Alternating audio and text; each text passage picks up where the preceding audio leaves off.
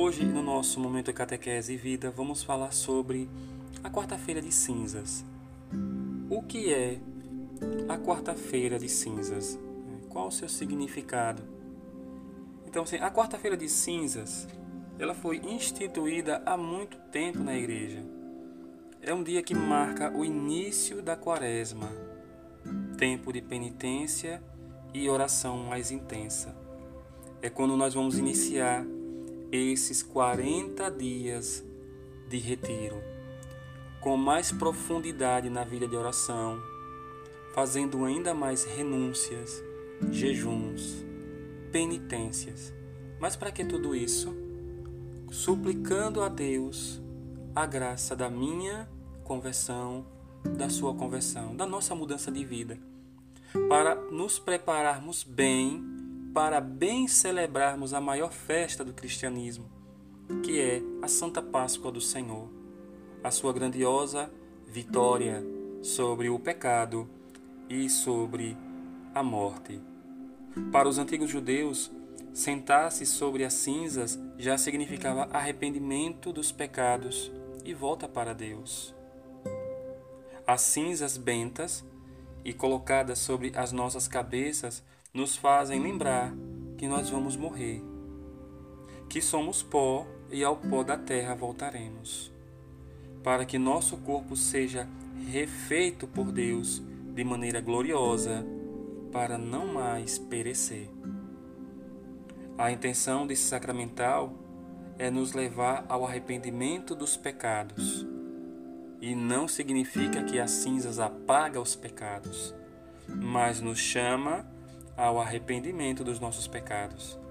É fazer-nos lembrar que não podemos nos apegar a esta vida, achando que a felicidade plena possa ser construída aqui.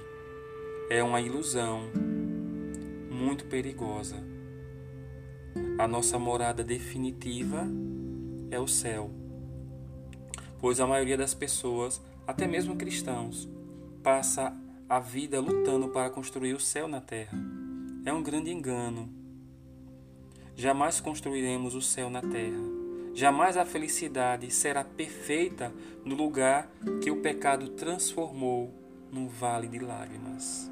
E nesses últimos tempos, então, devemos sim lutar para deixar a vida na terra cada vez melhor, mas sem ilusão de que ficaremos sempre aqui. Tudo nessa vida é transitório. É, então, de tudo que está aos nossos olhos, deve nos convencer de que só viveremos bem esta vida se a vivermos para os outros e para Deus, sermos verdadeiros servos de Deus. Olharmos para o Senhor e dizer: Sim, Senhor, serviremos, te servirei. Servirei na minha, usando a minha vida em favor da vida dos irmãos. São João Bosco dizia que Deus nos fez para os outros. Somos amor, só o amor, a caridade, o oposto do egoísmo, pode nos levar a compreender a verdadeira dimensão da vida e a necessidade da enfermidade, da efemeridade terrena. Se a vida na terra fosse incorruptível, muitos de nós jamais pensaríamos em Deus e no céu. Acontece que o Todo-Poderoso tem para nós algo mais excelente, aquela vida que levou São Paulo a exclamar: coisas que os olhos não viram, nem ouvidos ouviram, nem coração humano imaginou. Tais são os bens que Deus tem preparado para aqueles que nos amam, que os amam, né?